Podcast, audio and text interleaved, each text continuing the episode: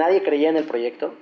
Eh, hubo un, una persona que tal cual me dijo, mm, uno de los clientes me dijo, eres un pendejo, acabas de matar a la gallina de los huevos de oro, esto no se va a vender, nadie va a querer esto. Había mucha, mucha, mucho escepticismo del color. No me, no me canso de decir que, que para que ese proyecto pudiera vivir, ese proyecto no hubiera podido vivir sin Justino Compeán. Porque cuando se lo presenté a la federación y le dije, bueno, va por, por este lado y esto es lo que representa, esto es lo que queremos plasmar, obviamente hubo una serie de, comentarios, la mitad de la sala de juntas le gustaba, la otra mitad no y Justino muy pausado dijo, bueno, pero ¿por qué? Y entonces la respuesta fue, mira, la gente está buscando esto, estos valores, está buscando algo elegante, algo imponente, y el negro representa todos los valores que está queriendo la gente, entonces pues vamos con negro. Y en medio de gritos y sombrerazos, eh, Justino dijo, va,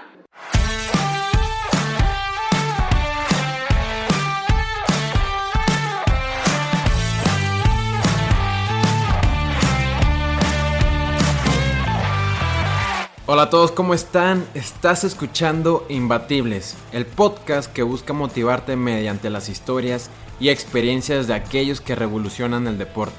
Y con esto lo adoptes como un estilo de vida. Hoy está con nosotros Rodrigo Sandoval. Rodrigo cuenta con 14 años de experiencia en marketing donde ha estado en marcas importantes como Coca-Cola, Adidas, Reebok y al día de hoy en Under Armour como director de marca. Lo que me encanta de la historia de Rodrigo es que toma riesgos, es innovador, tan así que le debemos el jersey en color negro de la selección mexicana de fútbol que desde que salió siempre ha estado presente. Los dejo con la charla junto a Rodrigo Sandoval. Yo soy Ariel Contreras y esto es Imbatibles.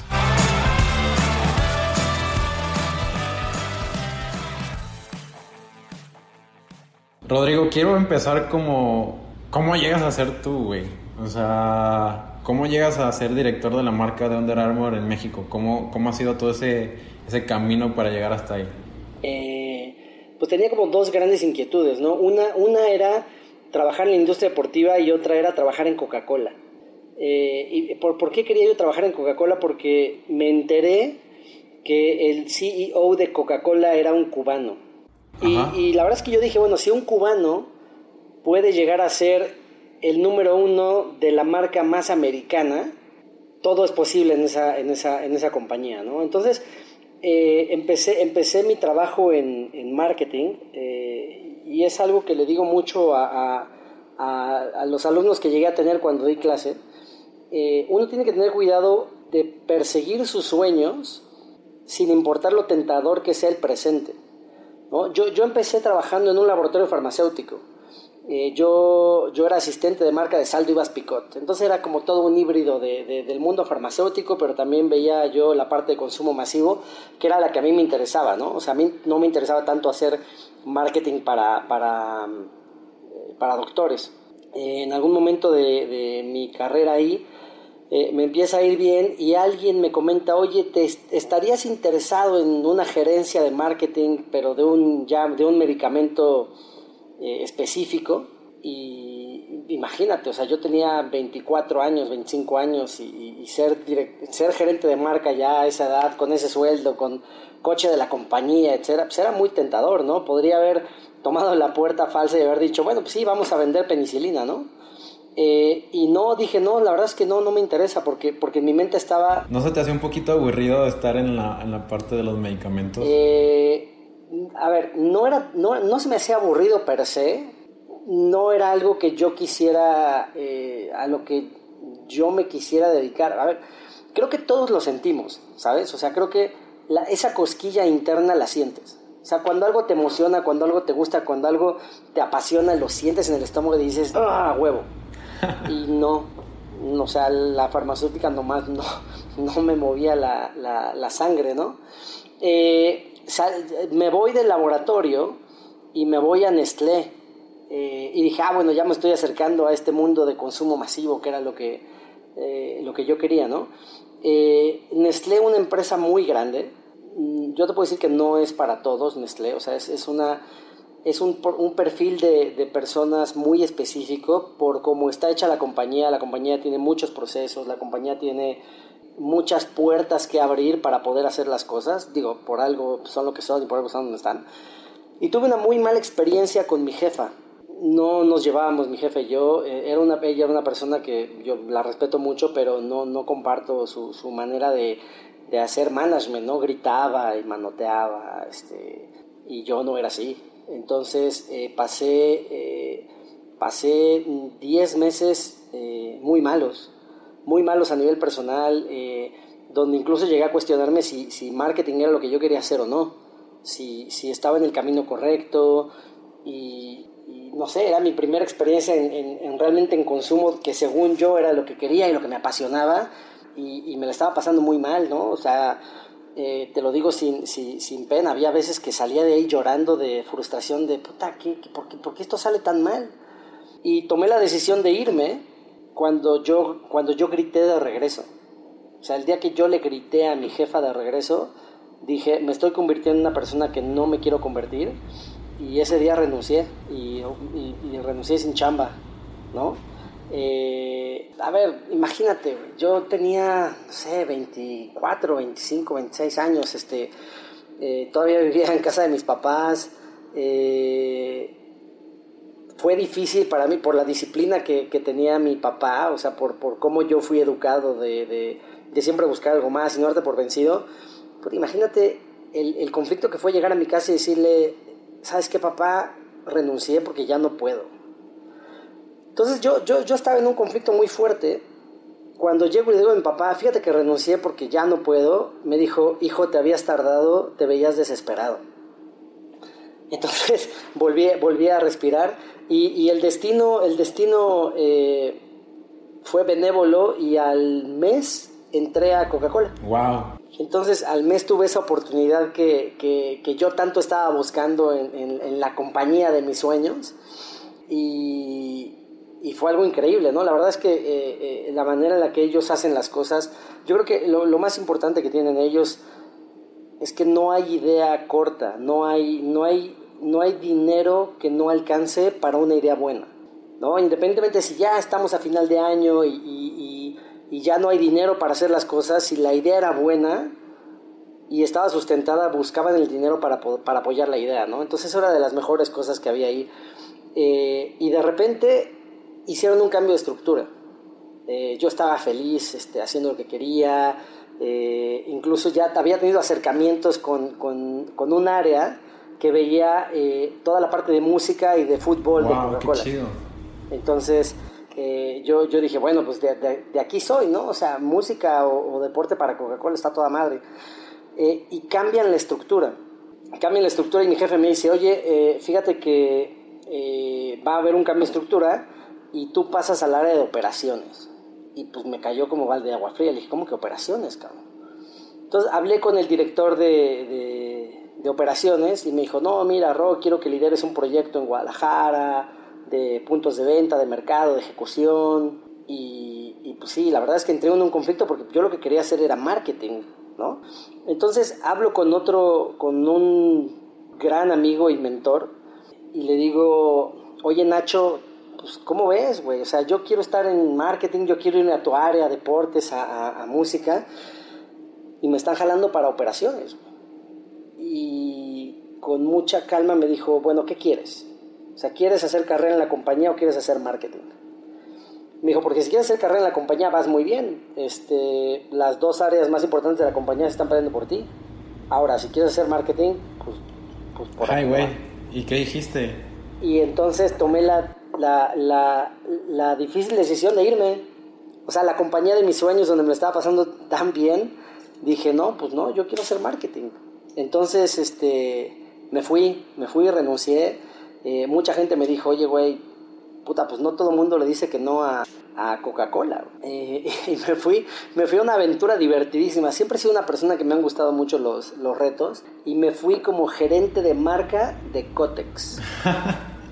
Entonces, eh, pues, pues estaba toda madre, ¿no? Porque, o sea, como, como persona de marketing, no hay, no hay reto más grande que hacer marketing para un producto que tú nunca vas a saber usar. O sea, tú nunca vas a saber cómo funciona, eh, si sirve o no sirve, ¿no? Pues yo me, me, me, chingaba horas y horas de estudios de mercado y leía y me documentaba pues, para entender lo que estaba vendiendo, ¿no? Entonces entré a, entré a Kimberly Clark, que, también es un lugar muy interesante, es un monstruo de empresas gigante, pero en ese entonces se movía a un ritmo muy distinto. Y yo venía acostumbrado a una cultura de Coca-Cola donde todo es rápido, todo es networking, eh, todo, todo lo puedes hacer pasar rápido. Y en Kimberly Clark eran, en ese entonces eran muchos procesos, muchísimos procesos. Entonces no, no, no podía yo con el tema, ¿no? Entonces, pues volvieron los demonios del pasado, ¿no? Los demonios del puta, yo quiero hacer marketing y otra vez estoy en un lugar donde no estoy cómodo, soy yo el que, el que realmente pues, le está cagando y no, no, no soy bueno, o, o sí soy bueno. El que era mi director de marketing en ese, en ese entonces, eh, un monstruo a nivel comercial, un tipo brillantísimo, muy old school, pero, pero, pero muy brillante y recibo una llamada de un headhunter diciéndome, oye, Adidas está buscando gerente de fútbol, ¿te interesaría? Y dije, no, no mames, el deporte toca mi puerta, o sea, no, no, o sea, ni, ni, ni, ni mandado a hacer el, el, el, asunto, ¿no? Entonces cuando, cuando, cuando renuncio... Y no lo piensas. No, pues cuando, cuando renuncio a Kimberly, mi director me dice, sabía que no ibas a durar mucho porque no, no encajas en este, en este perfil, ¿no? Eh, y me voy, me voy a la aventura de, de la industria deportiva. Lo primero que, que, me pasó es que en la industria de consumo tú puedes hacer cambios muy rápido. O sea, vaya, te tardas un mes, modificas la línea de producción, cambias el empaque y ching su madre, la planta en tres turnos te tiene tu producto en un mes. Y la industria deportiva eh, eh se rige mucho bajo las reglas de la moda. ¿Qué, qué, qué significa esto? Pues que si tú quieres hacer algo, pues lo brifeas, eh, lo desarrollan, te mandan prototipos, eh, lo apruebas, se manda a hacer a Asia o, o, en México, se tarda 90 días en producirse, 60 días en barco, pasa por la aduana, llega a tu almacén y lo entregas. O sea, seis meses te tardas en hacer algo. Entonces, fue, la verdad es que la curva de aprendizaje fue dolorosísima, dolorosísima. Yo había veces que me sentaba en la escalera y decía, no mames, ¿qué hice? O sea, ¿qué, qué, qué, ¿dónde estoy? Eh, eh, porque sí, la adaptación fue, fue complicada, pero, pero estaba en el deporte. O sea, y, estar en el deporte es, es algo completamente distinto. Eh, está bien, sí, o sea, Coca-Cola fue, fue, fue, fue interesante, fue chingón, pero, pero, pero mi trabajo era estar en la cancha de fútbol. O sea, ir a ver a los jugadores, entender lo que querían, tratar de que la gente entendiera los beneficios de, cualquier tecnología para que, se desempeñara mejor y aunque rudimentaria y básicamente vendieras trapos y zapatos, como, como, como decimos en la industria, pues estás colaborando a que el mundo sea un lugar mejor, ¿sabes? Entonces, eh, entré, entré yo a, a, Adidas y lo primero que me dicen es, bueno, después de mi curva de aprendizaje que fue interesantemente espantosa, eh, porque aparte yo, yo entré, me acuerdo perfecto, yo entré... ¿Qué un... fue lo más difícil, además de los procesos? Puta, pues a ver, una de las cosas más difíciles fue que yo entro en noviembre y en diciembre me da dengue. Entonces, un, tuve un mes, estuve un mes en cama, entonces imagínate, dentro de lo que no aprendes y luego la enfermedad y luego regresar así de, bueno, pues ahora sí ya voy a entrar, ahora sí es de verdad. Pero yo creo que lo, lo más, lo más difícil fue adaptarme de manejar una línea de producto de, no sé, 20 productos o 20 presentaciones, ¿no? Porque al final del día cuando estaba en, en, en Cotex, pues son cuatro tipos de toallas con tres diferentes empaques cada una y listo. A manejar una línea de cerca de 2.000 artículos, donde la magia, o sea, yo era el que decidía qué productos venían a México y qué productos no venían a México, y a qué precio se vendían, y en qué mes se lanzaban, y a qué clientes iban. Entonces, pues es interesantemente complicado manejar una colección de 2.500 artículos por temporada y decir este sí, este no, sobre todo porque el tiempo de reacción pues es muy, muy, muy lento. O sea, yo, yo viví de prestado un año. Eh, afortunadamente, el, que, el que estaba antes que, que, yo en esa posición, que se llama Juan Murray, un tipazo, dejó las cosas muy bien armadas, pero yo un año viví con lo que él planeó. Y yo, yo cuando, cuando entré empecé a planear la colección del año siguiente. Entonces mi trabajo lo pude, lo pude ver plasmado un año después. Entonces yo creo que esa fue la parte más difícil, ¿no? Saber que lo que yo estaba haciendo, lo que yo estaba corrigiendo, el rumbo que yo quería que tomara la categoría y la marca, pues iba a tardar un año. ¿no? Entonces, ajustes de precio, ajustes de producto, por ejemplo, lo que te tardas mucho en aprender que, que la gente no, no, pues no lo sabe allá afuera porque pues son cosas muy, muy de la industria. Imagínate que yo lanzo, porque eso me pasó, eh, yo lanzo un, un, uniforme y pues yo tomo el histórico, ¿no? Bueno, a ver, que cuando se hace una colección de México, ¿qué se lanza? O sea, ¿qué se pide? ¿no? Entonces hablas con la gente de Sports Marketing, oye, ¿cuáles son las necesidades de la selección nacional? Bueno, pues mira, necesitamos un jersey de entrenamiento de dos colores, con manga corta, manga larga, sin mangas, short de entrenamiento, casacas, sudaderas, eh, pants de concentración, pants de viaje, maletas, mochilas, gorras, eh, guantes, bufandas. Y obviamente, pues cuando a ti te toca hacerlo por primera vez, que, fue lo que a mí me pasó, pues dices, bueno, pues si esto es lo que se hace, así se hace, ¿no? Y entonces, particularmente en, en, los uniformes, dices, bueno, ok, pues hago de visitante y de local, ¿no? Entonces, de local, pues hago todo. Manga corta, manga larga, eh, adulto, mujer, eh, niño, eh, infante, bebé. Y en el archivo venía que, que, de visitante, pues era hombre y niño. No había ni mujer, ni bebé, ni, ni infante. Y pues como eso era, pues pues eso le di, ¿no? Eh, dentro de las cosas más, más interesantes que te digo que me tocó, no, me tocó hacer, en marzo del 2008, en marzo del 2008, eh, me dice mi jefe, oye, eh, Ro, fíjate que te toca hacer el, es hora de, de, hacer el jersey de México para el Mundial. ¡Qué reto! Y puta, pues me, me, me cagué, güey. O sea, sobre todo porque a mí sí me gusta mucho el fútbol, ¿no? Y cuando yo veía los, los partidos en la tele, decía, puta, ¿quién chingado se le ocurrió poner ese diseño? ¿Quién, quién fue ese cabrón? Y ese día que, que, llegué en la noche a mi casa y le conté a mi esposa, dije, es que ahora yo soy ese cabrón. O sea, yo soy el baboso que va a escoger qué, qué, qué, qué usan y por qué lo usan, ¿no? Y, y, tal cual, hubo, no sé, hubo seis meses que fui, yo era el primero en llegar a la oficina y el último en irme porque él lo entendía como una gran responsabilidad, ¿no? Eh, y empecé a, empecé a jugar. Yo era romántico y era, era inimaginable. O sea, yo no, no alcanzaba a dimensionar, o sea, si bien lo sentía, no alcanzaba a dimensionar que todo el mundo lo iba a, a, ver, ¿no? Entonces empiezo, empiezo, yo, yo quería hacer algo diferente eh, y, y, tenía un profundo sentido comercial.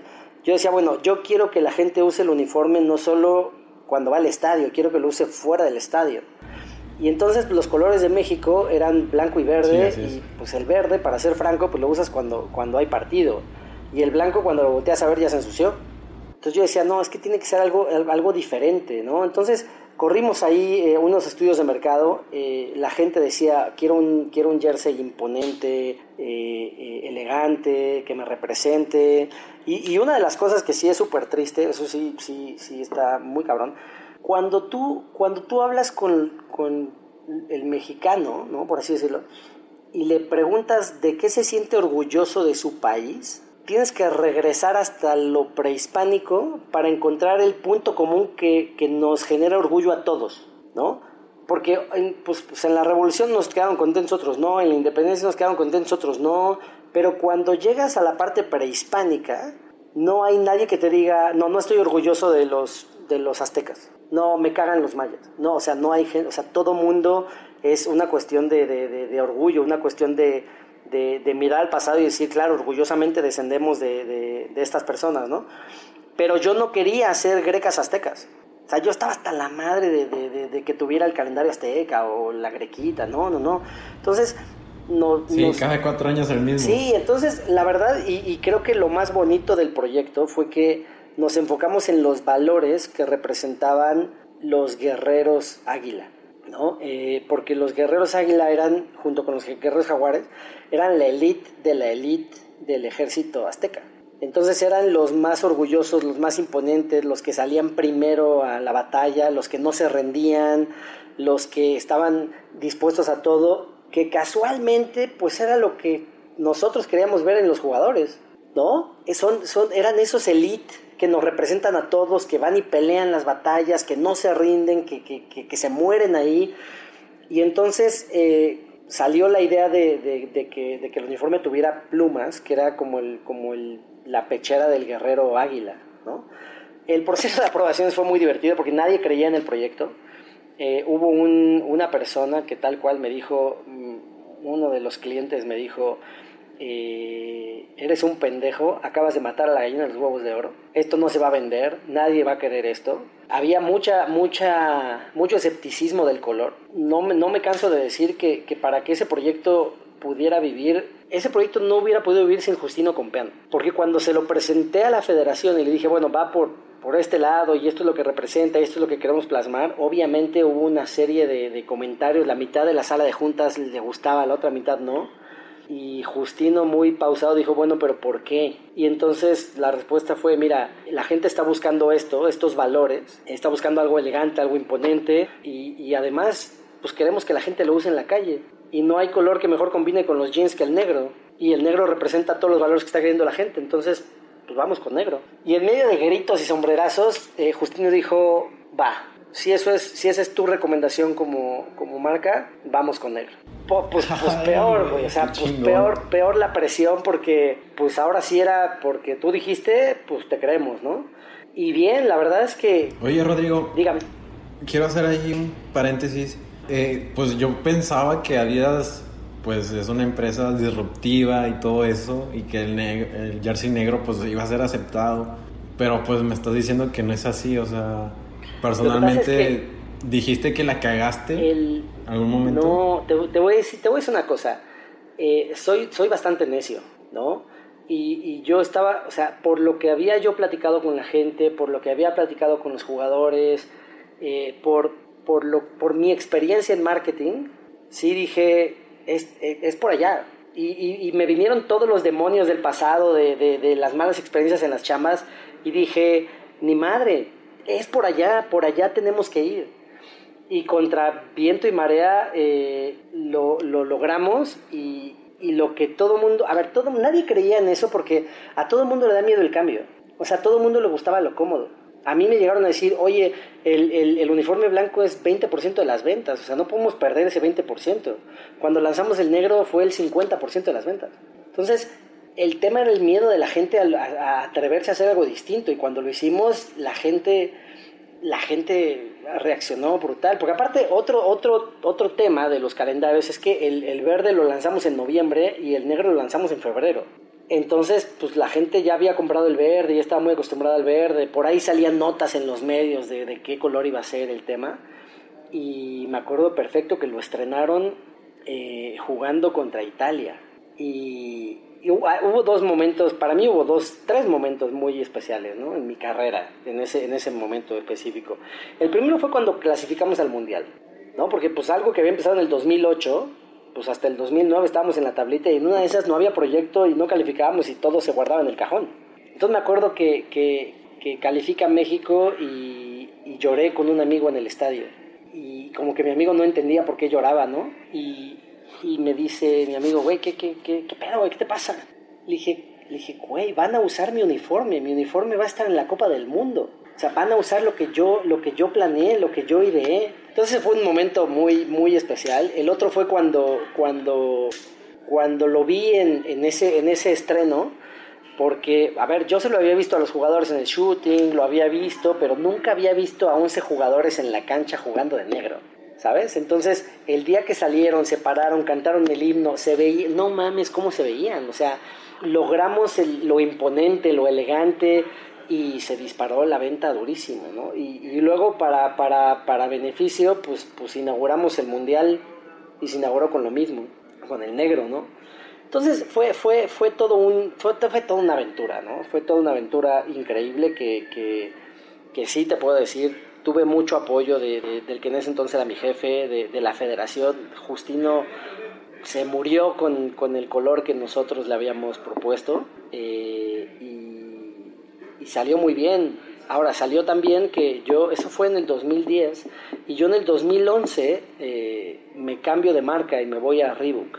Eh, Adi Reebok era parte del grupo Adidas, entonces me promueven a la dirección de marketing sí. de, de, Reebok y me avientan la papa caliente de, de Reebok, que en ese entonces eh, había decidido eh, cambiar la, la estrategia, enfocarse en fitness y de hecho yo lo, último lo último que hice eh, de Adidas para, para fútbol fue traer a Chivas de Reebok Adidas y crear la primera colección de Chivas de Adidas. Y de ahí me fui a Reebok, que estaba diversificando, entonces dejó Chivas, dejó la NFL y, los clientes eh, me decían, oye, güey, pues si, si, ya no hay Chivas, ya no hay NFL, ¿para qué compro Reebok? Entonces, pues pasé de llevar la categoría más importante de Adidas a tratar de salvar el barco de, de Reebok. De. Fueron, tres años muy interesantes a nivel profesional porque fueron de su vida. Mi reto más grande no solo fue mantener la marca a flote y, y, dejarla en números negros en lugar de rojos, sino, sino el equipo. O sea, el reto más grande era cómo motivar a mi equipo a sabiendas de que, de que el mundo se nos caía a pedazos. ¿No? Y, y cómo, cómo, yo había veces en mi oficina que decía, puta, no, no, no, no veo por dónde, eh, pero salía de la oficina y tenía que, que, que, ser el primero de toda la compañía en creer en la marca y decir, sí lo vamos a lograr, sí podemos, vamos por más, este, no hay cliente chico, eh, no hay atleta que, que, que no importe. Eh, entonces fueron tres, fueron, fueron tres años, estuve tres años en Adidas, no, tres años y medio en Adidas, tres años en Reebok. Me tocó lanzar toda la parte de CrossFit aquí en México y conocer el movimiento de CrossFit que es súper, súper interesante. Eh, y lo, lo, respeto muchísimo y respeto mucho a, los crossfiteros. Eh, fueron años muy desgastantes eh, y justo, justo me tocó tomar una decisión de vida muy fuerte, ¿no? Eh, yo estaba emocionalmente agotado, ¿no? O sea, estaba, estaba mentalmente muy, muy cansado también de, de lo que había representado pues sacar adelante eh, Reebok. Y un muy buen amigo me dijo, oye, eh, fíjate que voy a poner una agencia de publicidad y me interesa ponerla contigo. ¿Tú cómo estás? Y entonces volví al Rodrigo de la universidad eh, y dije, puta, pues, pues, pues eso que yo le había prometido a Rodrigo de la universidad de, de, de, de que yo quería trabajar en la industria deportiva, de que yo quería trabajar en Coca-Cola, de que yo quería ser director de marketing, pues ya lo logré, ¿no? Este, yo tenía, yo tenía 30, claro, o sea, yo tenía 36 años y en su momento había sido el director más joven de Latinoamérica de, del grupo.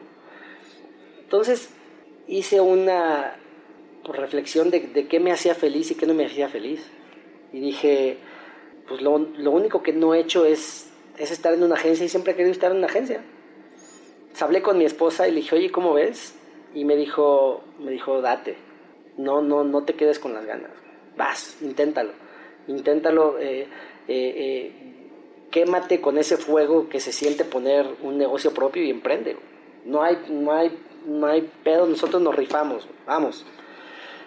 Y entonces, pues, pues contra todo pronóstico hablo con mi jefe y le digo, oye, pues me voy, ¿Cómo, cómo que te vas? Pues si, estás en el mejor momento, ya, el trabajo sucio lo, hiciste, ya sacaste este tema adelante.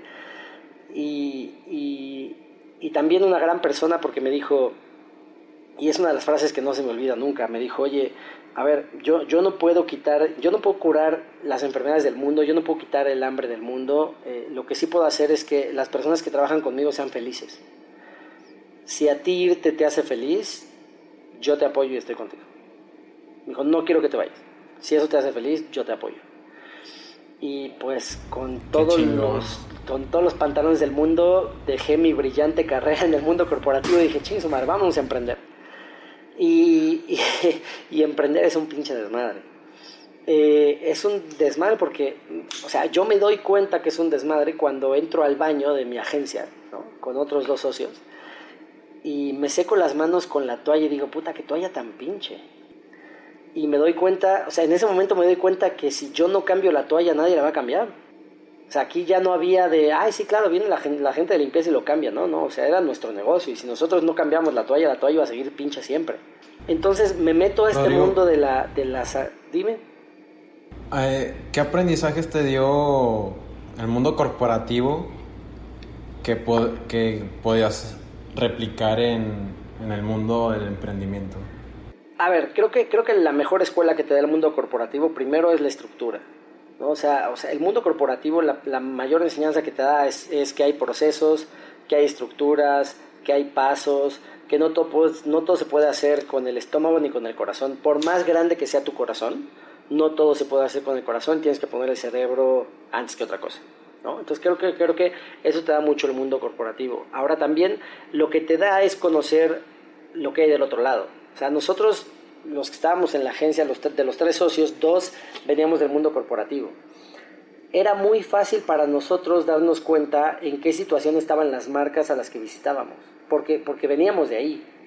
Entonces, diagnosticar era, era un juego muy interesante cuando, cuando ibas a que te dieran un brief. Eh, ¿Qué te decían? ¿Qué te querían decir? Y realmente qué necesitabas. ¿Qué necesitaban ellos? ¿no? Entonces, era como muy, muy natural para nosotros darnos cuenta de ese tipo de cosas que, que el resto de las agencias no tanto, porque siempre habían sido agencias, ¿no? O sea, no entendían que a lo mejor el que te estaba verificando el proyecto lo que quería era subir de posición, no que la marca creciera, ¿sabes? Y, lo cual es completamente válido. A lo mejor alguien está lanzando un proyecto y dice, con este proyecto me, me promueven, pues que salga bien. Si la marca va o no va, bueno, es lo de menos. Yo, yo quiero que me promueva. Entonces, para nosotros era muy fácil detectar eso porque veníamos de ese, de ese bagaje de estructura, ¿no? Eh, y, otra cosa que te da, pues es el, el, aguantar la presión. Claro que no hay presión más grande de que, de que llegue el fin de mes y que tú tengas que pagar una nómina, ¿no? Entonces, eh, pues me lanzo a esta aventura de, del emprendimiento. Eh, iba la, la, agencia, de hecho la agencia sigue existiendo, se llama Convey Publicidad. Eh, empezamos a tener clientes súper grandes, Nestlé, Gatorade, este, le ayudamos a Gatorade a organizar su, su, su, competencia de CrossFit, le ayudamos a hacer las experiencias de sus carreras, nos empezamos a meter mucho con esa parte de, running, pero había algo que, que, que a mí no me, pues no, no, me, no me prendía, ¿no? Este, y, yo quería pensar mucho más y, estaba ejecutando más de lo que podía pensar, ¿no? O sea, había veces que mi esposa me decía, oye, ¿cómo te fue en la chamba? Bien, pues estuve en el taller supervisando que pintaran bien los muebles. That's it. Ese fue mi día. Porque, porque así es la naturaleza de la agencia, ¿no? Y, y, y pues yo, no lo, yo, yo en su momento pues no, no sabía qué tan, tan así era, ¿no? Entonces justo, justo eh, estaba en esos andares, ¿no? Estaba, no, no estaba tranquilo, me, coqueteaba regresar al mundo corporativo, me coqueteaba sentir ese fuego otra vez. Y la persona que había sido mi jefe en Adidas eh, llegó como director general a Under Armour México. Y me dijo, oye, estamos cambiando toda la, toda la estructura de la organización, este es el plan, ¿Te interesa sumarte al proyecto? ¿Cómo estás? Y puta, pues, pues imagínate lo que te mueve, lo que te mueve eso, ¿no? Este, sobre todo sabiendo que, que, es una marca grandísima, una marca que, que, hace las cosas distinto, una marca joven y, pues tal cual, ¿no? Fiel a mi, fiel a mi, a mi manera de pensar de vamos a hacer lo que nos haga felices, vendí mi parte de la agencia y con todo, con todo ese aprendizaje pues me vine para acá, ¿no? ¿Qué, ¿Qué, aprendí del mundo del emprendimiento? Pues hay una vida allá afuera, ¿sabes? O sea, mucha gente en el mundo corporativo no sabe que allá afuera también puedes sobrevivir y también lo puede hacer bien. Y mucha gente del lado del emprendedurismo no entiende que, que, que, que también puede hacerlo en un corporativo. Y hay, hay, hay ciertos, hay ciertos eh, clichés ¿no? Por ejemplo, el cliché de la agencia típico de, ah, claro, es que si emprendes todo es tu propio jefe. No, no es cierto. Yo no era mi propio jefe en la agencia. Yo tenía 15 clientes y los 15 clientes eran mis jefes. Y a los 15 clientes les tenía que contestar a la hora que me, que, me llamaban. Y a los 15 clientes tenía que irlos a visitar el día que me dijeran. Yo no era mi jefe. Tenía 15 jefes. Entonces, hay, hay, hay clichés que, que, de repente la gente no se da muy bien cuenta, pero no son tan reales como, como, como, como se pintan de repente, ¿no? Y entonces llego aquí a, a, a Under Armour y, y, el reto, yo te puedo decir que después de todo, todo, esto que te he contado, este, eh, eh, este ha sido el reto más, más, más difícil de mi vida. O sea, yo, yo llegué aquí a Under Armour y el, y el área de marketing casi no existía. Eh, me tocó crear desde cero toda el área de, de producto y, correr estrategias de precios, me tocó correr estrategias de segmentación, estrategias de productos, eficiencias, eh, qué producto va para qué clientes, qué producto traemos, eh, qué atletas tenemos, qué atletas no tenemos. Me tocó hacer cosas muy, muy, muy difíciles. Eh, me tocó a mí cancelar el contrato de Under Armour con Televisa. Me, toca, me toca a mí hacer la evaluación de si, de si, de si renovábamos con Cruz Azul o no. Eh, y al final del día, como negocio, decidimos enfocarnos en dos categorías clave que, eran, que son running y training y cualquier cosa que no sea running y training, pues no es, no es hacia el rumbo donde queremos estar. Entonces, teníamos un portafolio de 90 atletas y, nos quedamos con 10. Entonces es... Sí, sí me acuerdo de eso porque, bueno, en ese tiempo yo estaba trabajando con una agencia y en la agencia estaba Daniel Corral, representábamos a Daniel Corral y Daniel estaba en ese tiempo en Under Armour y después, y un amigo también, y después todos los atletas desaparecieron y dije, ¿qué está pasando con esta marca? Fue, fue súper complicado, pero, pero sabes que yo, yo estoy convencido de algo, o sea, los, los, no, a ver, no es que los atletas estén al servicio de una marca, ¿sabes? Pero creo que la responsabilidad de una marca para con un atleta es contar su historia. Y si yo como marca no cuento la historia de un atleta, no estoy sirviéndole al atleta, porque esta es una relación ganar-ganar. O sea, la marca, la marca tiene atletas para que los atletas reflejen los valores de la marca y la responsabilidad de la marca es contar los valores del atleta. Y algo muy importante que no pasa casi en la industria del deporte es, a ver, la industria del deporte durante años se ha dedicado a, a generar el mito de que el atleta es un superhombre. Y y yo, yo podría decirte que estoy en una cruzada por desmentir eso. O sea, yo lo que quiero es humanizar al atleta. Yo lo que quiero es que la gente entienda que un atleta suda como, como cualquier persona, le da hambre como cualquier persona, tiene tentaciones de no entrenar como cualquier persona. La única diferencia es que el atleta tiene los huevos de decir, no voy a comer, sí me voy a levantar, sí voy a entrenar, porque tiene un mindset distinto. Pero no son superhombres o sea, me tocó, me tocó conocer a Michael Phelps y le preguntaba, oye, Michael, ¿de, dónde sale esta, esta hambre? Y, lo que me dijo fue, a ver, me, gusta, me gustaba más ganar de lo que se sentía perder. Entonces, eh, para la última Olimpiada, Michael Phelps entrenó tres años sin descansar un día. Entonces, independientemente del físico o no el físico, hubo un cabrón que entrenó tres años diario. Y por eso logró lo que logró. Entonces creo que es responsabilidad de las marcas contarles lo que sufre un atleta, lo que vive un atleta, ¿no? Eh, eh, por lo que pasa, qué, piensa, cuándo duda. No es fácil ser un atleta eh, a cualquier nivel, ¿eh? O sea, no solo profesional, o sea, un, un, un triatleta, un corredor, no es fácil, o sea, se dice muy fácil y se cuentan chistes de, ah, claro, los que no van a la peda el viernes porque al otro día corren. Pues sí, pero esos güeyes corren, ¿sabes?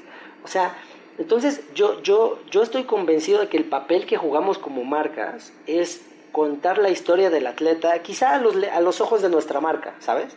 O sea, porque nosotros los atletas que tenemos son cuidadosamente seleccionados. Porque Under Armour habla distinto. O sea, algo de las, de las maravillas que tiene Under Armour es que primero somos una marca joven, tenemos 22 años. Eh, otra es, tenemos una muy particular manera de ser. Claro, o sea, y somos performance, no somos moda, no somos... No, somos performance y, nuestros atletas son reales y, sufren, sudan, sangran. Y, tú ves nuestras campañas y tú ves nuestras imágenes y de hecho eh, eh, hay, tenemos lineamientos internos de que nuestras fotos tienen que ser reales. O sea, nosotros no le echamos spray con agua a los atletas para tomarles una foto. No, entrena, cabrón. Y en el peor momento de tu entrenamiento, cuando esté costando más trabajo, ahí, cabrón, ahí tomamos la foto. Porque tiene que ser real, porque somos una marca que nos damos el lujo de hablar de una manera real. Entonces, e, ese es, algo mágico que tenemos y, por eso los atletas que tenemos, por eso no tenemos tantos y, y por eso también es muy específicos las historias que queremos contar con ellos. O sea, y si no podemos contar la historia, pues no hace sentido ni para el atleta ni para la marca tener una relación, ¿sabes? O sea, si yo no tengo, por ejemplo, el, el, el, Canelo, una de las razones por las cuales no estamos con el Canelo, queríamos contar la historia de cómo entrenaba el Canelo, ¿no? Y queríamos llevar a gente a que, o sea, en, la idea soñadora era, bueno, ¿qué tal? ¿Cómo están? Soy el Canelo y estas son las etapas de preparación para una pelea. Y en la primera hacemos esto y estos son los objetivos. ¿Están listos? Sí, ok, vamos a entrenar, ¿no? Tener una experiencia con el consumidor donde entrenaran como el Canelo. Y después al mes te reúnes y dices, ok, ¿cómo les fue en su primera fase? A mí me fue así, me costó trabajo esto y ahora viene la segunda parte, ¿no? Porque seamos francos, o sea, yo soy una marca que hace ropa de entrenamiento.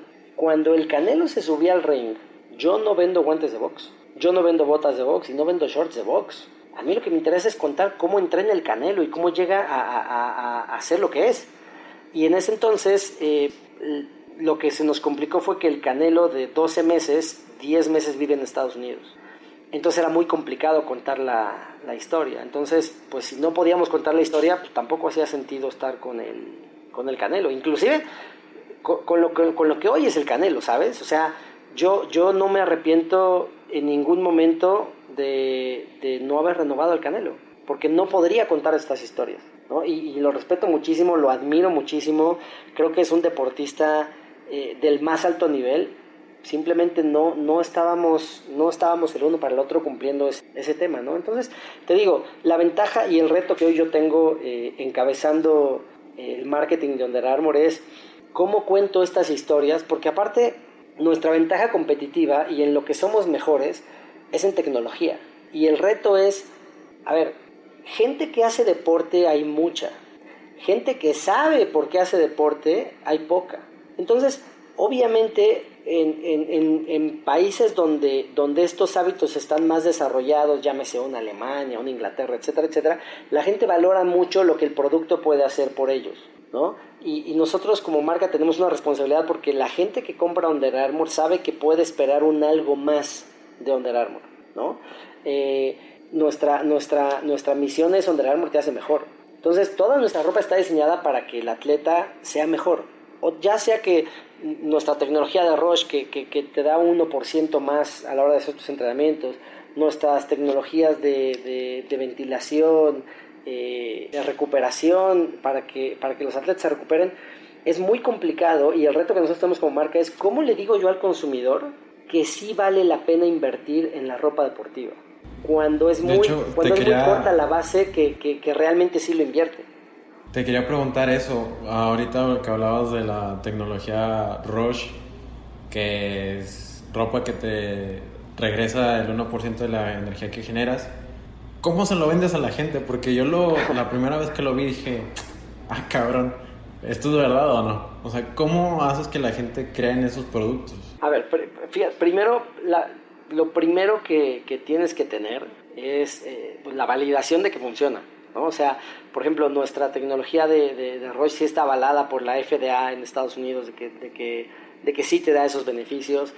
Hay un componente de investigación brutal detrás de, de, la tecnología. Básicamente lo que hace la tecnología es la tela está infusionada con minerales que te regresan la, la radiación eh, infrarroja que tu cuerpo emite, te la regresa para que se incremente el flujo sanguíneo y te recuperes más rápido. Entonces, si te lo cuento así, me lo entiendes, pero, pero en punto de venta, cuando yo no puedo hablar y, es visual, sí es, un, sí es todo un reto para nosotros, ¿no? Eh, tratamos de ser lo más explícitos posibles, tratamos de usar las imágenes, tratamos de hacer los contenidos, tratamos de que los atletas cuenten sus, experiencias propias.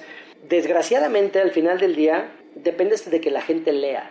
¿no? O sea, depende de que la gente vaya a un punto de venta y además de tocar el producto, lea la etiqueta y diga, ah, ok, mira qué interesante. A pesar de que hay un display gigantesco donde está explicando la tecnología, necesita la gente pararse y, y, ver. ¿Qué, ¿Qué, es lo que te digo? O sea, cuando la gente realmente está metida en hacer ejercicio y le importa mejorar, lee. Esa, ese tipo de atleta lee, se informa y está buscando siempre ese tipo de, de, de tecnología, ¿no? El reto es cómo como marca, más allá de que, de que sepan cuál es la tecnología, el reto es, oye, vale la pena que inviertas en tecnología para tu cuerpo, ¿no? Lo decía, lo decía Tom Brady, uno puede jugar tan bien como se recupera un día antes.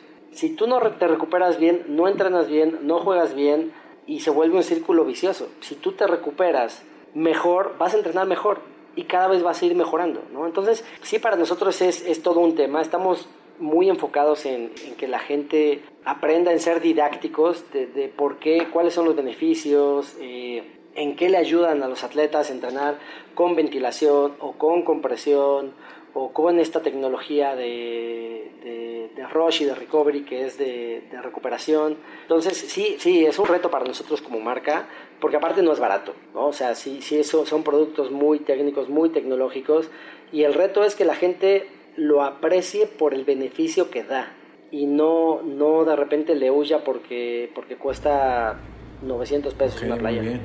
Ahora, ahora sí ya comprendí todo lo, que hay detrás de productos así. Rodrigo, también quería mencionar... Sí, ya, a ver, no, te iba a decir que, que, que, el, tema, el tema realmente es que, por ejemplo, para nosotros, o sea, para, para, para nosotros como marca, un atleta no es eh, Michael Phelps, no es Jairo Campo, eh, no, o sea, un atleta es alguien que hoy hizo ejercicio, o sea, alguien que hoy corrió un kilómetro, es un atleta para nosotros y nosotros le damos un tratamiento de atleta, ¿no? Y cada vez que nosotros abrimos una tienda eh, de las más de 30 que tenemos hoy, es porque cuando, cuando la abrimos decimos que estamos más cerca de los atletas y estamos llegando más cerca para empoderar a estos atletas a que sean, a que sean mejores. Entonces, no, nosotros no solo somos una marca que, que, que la use quien está en competencia, no, el que hoy quiere ser mejor y hoy quiere salir del sillón y hoy corrió 3 kilómetros, que significa 300 metros más que ayer, ese también es un atleta para nosotros. Quería mencionar cómo una Under Armour siempre se ha caracterizado por ser una marca que empezó de textil y ahora también ya tienen calzado y están en el mercado del running y del training. ¿Cómo, ¿Cómo haces para competir con los monstruos como Adidas, donde ya estuviste, y con Nike para y que la gente crea que Under Armour siempre me da más? Es que, es que, es que esa es una de las cosas más divertidas, déjame decirte por qué. Primero, lo, tú lo mencionas muy bien, o sea, somos una, una marca que nació haciendo ropa y luego hicimos zapatos. A diferencia de todas las demás que nacieron haciendo zapatos y luego hicieron ropa. ¿Qué significa esto? Que nosotros pensamos los zapatos distintos. Nosotros dimensionamos los beneficios de una manera distinta. O sea, lanzamos el año pasado unos zapatos, una nueva tecnología de amortiguación que se llama Hover y el modelo Phantom, la parte interior de la plantilla estaba diseñada para que se sintiera como el asiento de un ciclista, con, con la inspiración de, de, del traje de un ciclista, ¿no? porque como pensamos en ropa, queremos que el pie se sienta igual de cómodo que el cuerpo. Entonces es una manera radicalmente distinta de pensar los zapatos y de pensar los beneficios. Entonces es ahí donde encontramos una diferenciación con las demás marcas. Eh, vemos beneficios más allá del, funcional. Vemos un beneficio de que la tela se adapte al pie, de que, de que el ajuste también sea distinto.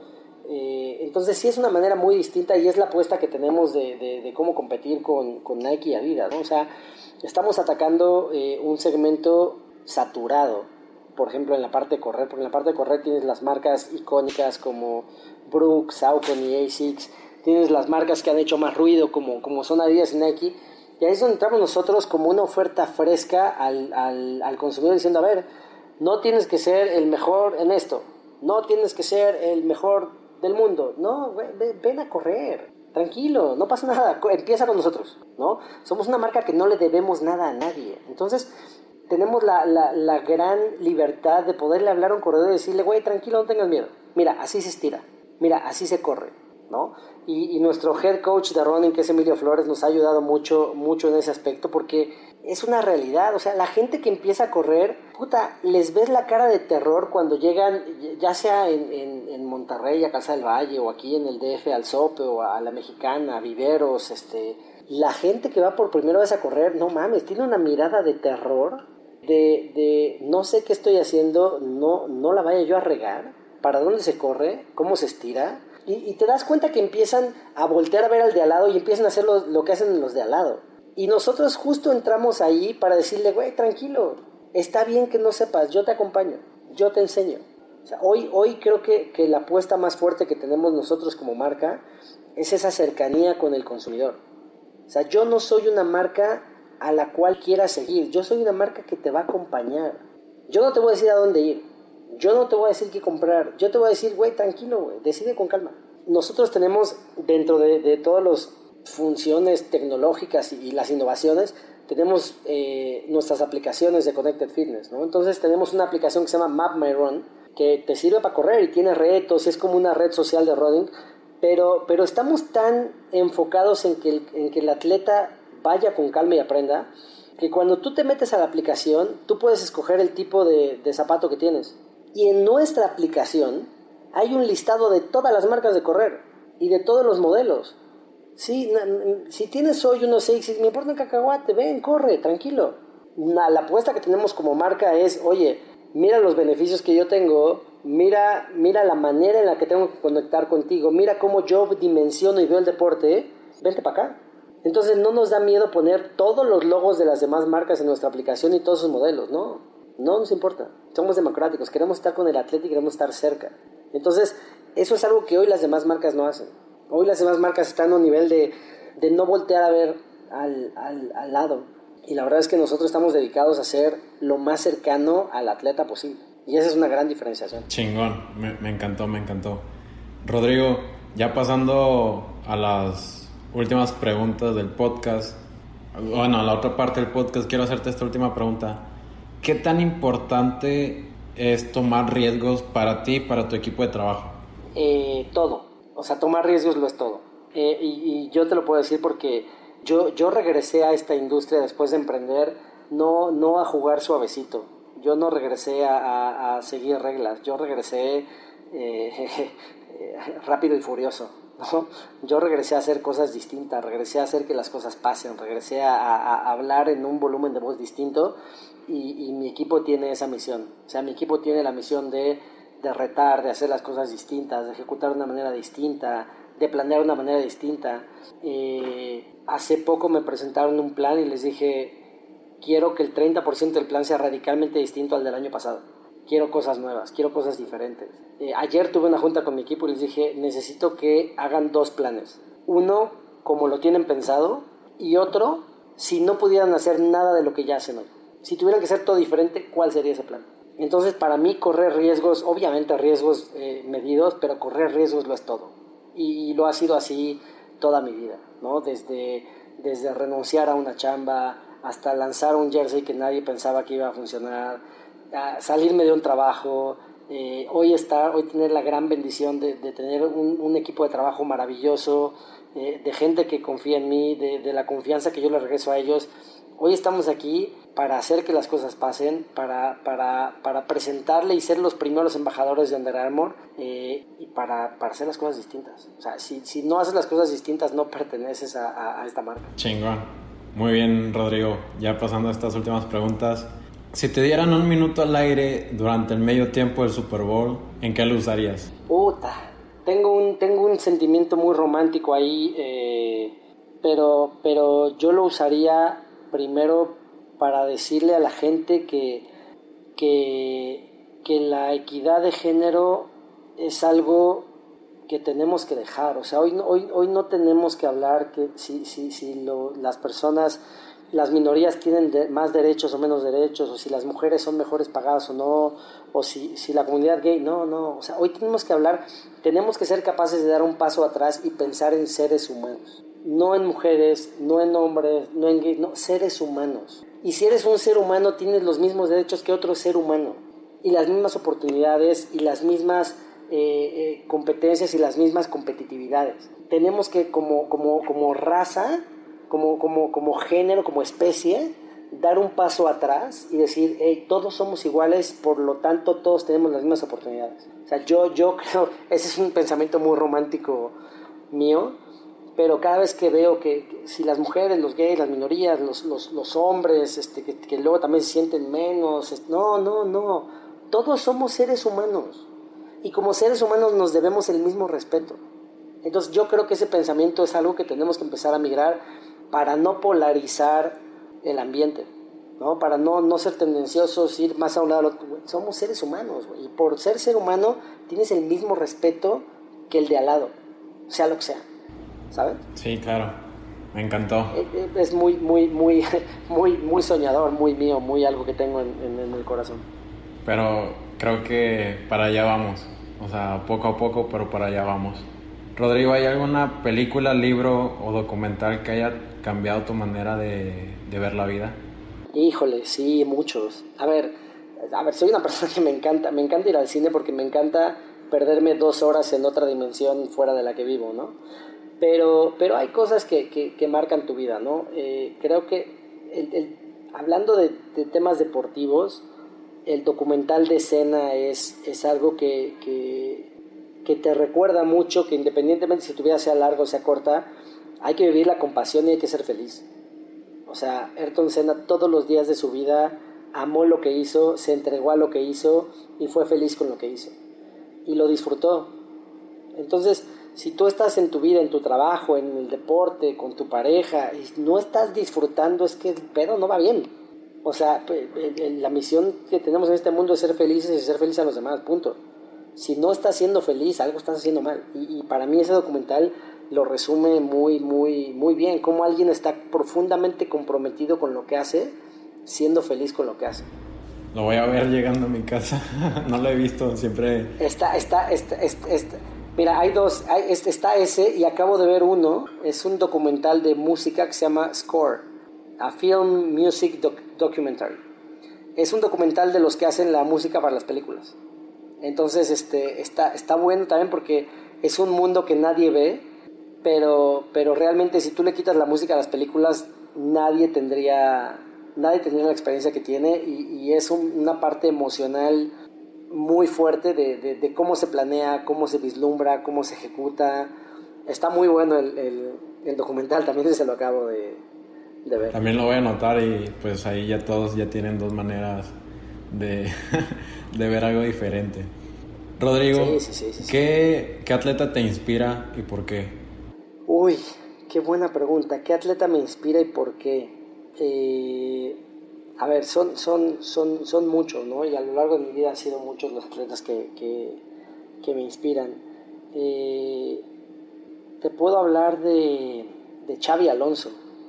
Xavi Alonso, el que, era, el que era jugador del Real Madrid, del Liverpool, de la Real Sociedad, eh, yo, yo, yo siempre he admirado mucho a estos héroes desconocidos que, que hacen su trabajo mejor que nadie y, de repente nadie lo reconoce, ¿no? Eh, y, que tienen la cabeza fría. Yo, yo te puedo decir una cosa, yo soy una persona 100% pasional y 200% fría. O sea, a la hora de ser frío hay que ser frío. Si, si, si, si estás caliente en un partido de fútbol, este, yo me acuerdo perfecto, estaba jugando fútbol, íbamos ganando y me metieron un madrazo durísimo. Eh, dos de mi equipo llegaron a echar bronca. Ah, ¿Qué te pasa, cabrón? Y volteé y les dije, güey, a ver, tranquilo, güey, ¿qué, te pasa? ¿Qué haces, No, te pegaron, ya sé que me pegaron, güey, me faltan tres meses para que el partido y me acaban de hacer falta. Tranquilo. ¿Para qué quieres que te expulsen? Tranquilo y así, así, así, así soy, ¿no? Entonces sí admiro mucho a estos deportistas que, que, que como Xavi Alonso, que eran todo pasión en la cancha, toda energía, que gritaban y que a la hora de ser fríos eran fríos, punto. O sea, no, ni, ni siquiera le costaba trabajo tener frialdad. A la hora de, de, agarrar el balón en la media cancha, pum, lo agarraba, listo, pum, se acabó. Calma. Y volteaba y decía, calma, tranquilos todos. Chingón. Entonces me, me, me me, me, gusta y admiro mucho los deportistas que son todo pasión, pero tienen el, el hielo suficiente como para decir, mm, no va por aquí. No me esperaba esa respuesta, creí que me dirías Michael Phelps, como todos casi. No, a ver, la pasa es que es, es, yo creo que es mucho de personalidades, de que admires en las, en las personas y, y, en base a lo que a ti te haya, te haya pasado, ¿no? Eh, yo, yo creo que, que no hay un solo atleta profesional que, uno no pueda admirar, te digo, por el simple hecho de, saber cuál es la historia que hay, que hay detrás, ¿no? Eh, y, la dedicación que ellos tienen. La verdad es que yo, yo me acuerdo perfecto, cuando yo estaba en Kimberly, fuimos a una conferencia del, del señor que corría triatlones con su hijo. No sé si lo has oído, Sí, el Tim sí. Boyd, creo que era. Eh, puta, estaba dando la conferencia el, el señor y decía, eh, mi hijo me dijo que quería ahora hacer este, triatlones. Y dijo, entonces me compré una casa cerca de un río para aprender a nadar. Y el, y el tipo aprendió a nadar para poder hacer triatlones. Y yo mientras lo veía y, y- y me daba cuenta lo grande, o sea, lo grande que era el corazón de este cabrón, yo decía, puta, y yo no me levanté hoy a correr. O sea, yo tengo dos brazos, dos piernas, este, y, este güey se mudó para aprender a nadar, para poder hacer un triatlón para su hijo. Entonces, eh, eh, eh, yo creo que yo creo que depende mucho, o sea, hay, hay muchas, muchas, muchos atletas admirables. Yo creo que, yo creo que uno, uno tiene que seguir a esos atletas que, que despierten esa misma chispa en ti. O sea, que tú veas y te motiven a hacer algo más, que te, que que te, que te enciendan esa flama, porque todos tenemos esa flama. Simplemente es ver a alguien que sea un ejemplo, un role model y decir, puta, si él pudo, yo puedo. Si eso lo combinas con las ganas de ser feliz y las ganas de hacer las cosas, es un combo ganadorcísimo. Nada te detiene, nada te detiene. Chingón, me encantó esa reflexión, Rodrigo. ¿Cuál es el mejor y peor consejo que te han dado? Eh, puta, el mejor consejo me lo dio la mujer más maravillosa del mundo, que es mi esposa. Eh, cuando, cuando, cuando empezamos a salir, eh, empezamos a andar y de repente yo entré, no sé, como que me puse muy, me estresé mucho porque dije, oye, pero es que a lo mejor yo en seis meses me voy a hacer una maestría, entonces, puta, pues, si empezamos a andar, eh, me puso la mano en el hombro y me dijo, tranquilo, dijo, dejemos fluir las cosas, dejemos fluir las cosas, vemos cómo va este show y ya luego vemos qué, qué show, qué, qué, qué packs. Y, y, ese consejo al día de hoy lo, lo, lo sigo ejecutando al pie de la letra. O sea, cuando hay un, un, hay problema, el mejor consejo es saber, dejemos fluir las cosas y veamos qué pasa. O sea, no, no, la gente hoy piensa de más. O sea, ese, ese overthinking de la gente de hacerse 80 historias es porque la gente no deja fluir las cosas. Entonces, el mejor consejo que me han dado en mi vida me lo dio mi esposa y fue, deja fluir las cosas. Eh, no, no, no, te podría decir cuál es el peor consejo porque no, no creo que haya un peor consejo. O sea, yo creo que el consejo cuando te lo dan viene desde el corazón. Eh, cualquier persona que se atreve a romper ese, esa línea de intimidad y que te quiere y te aprecia lo suficiente como para darte un consejo, te lo da de, de, desde el alma y desde el corazón. Entonces no hay un consejo malo porque viene con una buena intención. Ya, ya la interpretación que tú le des y si lo sigues o no lo sigues, este, pues es distinto, ¿no? Pero, pero yo creo que no hay un, un consejo que sea malo. Muy bien, me, me, gustó tu consejo, dejar fluir las cosas. Creo que eso lo, yo lo estoy aplicando últimamente en mi vida porque uf, estoy bien acelerado, pero hay a veces que dar la pausa y a ver qué pase lo que pase. Exacto, tú dejas fluir las cosas. Rodrigo, ya la última pregunta. ¿Cuál es el mayor aprendizaje que te ha dejado la industria del marketing deportivo, la del emprender, la de todo? Todo tu máximo aprendizaje. El, uf, el, el máximo aprendizaje que tengo es que, eh, que, que, hay que ser feliz. O sea, lo que, lo que me han dejado mis, mis altas y bajas, mis éxitos y mis fracasos, es que, que, que, tienes que hacerlo todo de tal manera que tú te vayas a dormir, hagas una reflexión y digas, soy feliz. O sea, yo, yo, yo cuando daba clases les, les decía a mis alumnos, de vez en cuando, de vez en cuando, porque si no te, te quiebra la cabeza, pero de vez en cuando haz la reflexión de, de irte a dormir, pensar qué pasaría si no vuelves a abrir los ojos. ¿Te dormirías con una sonrisa diciendo, he vivido chingón o no? Y yo creo que, que, que, gracias a Dios la mayoría de los días me voy a dormir, cierro los ojos y, y, y sonrío porque, porque soy feliz. Y, y, lo que me ha dado el trabajo, las experiencias, los aprendizajes, los fracasos, es que, que estoy haciendo esto porque esto me hace feliz. Si no, si no, no lo haré.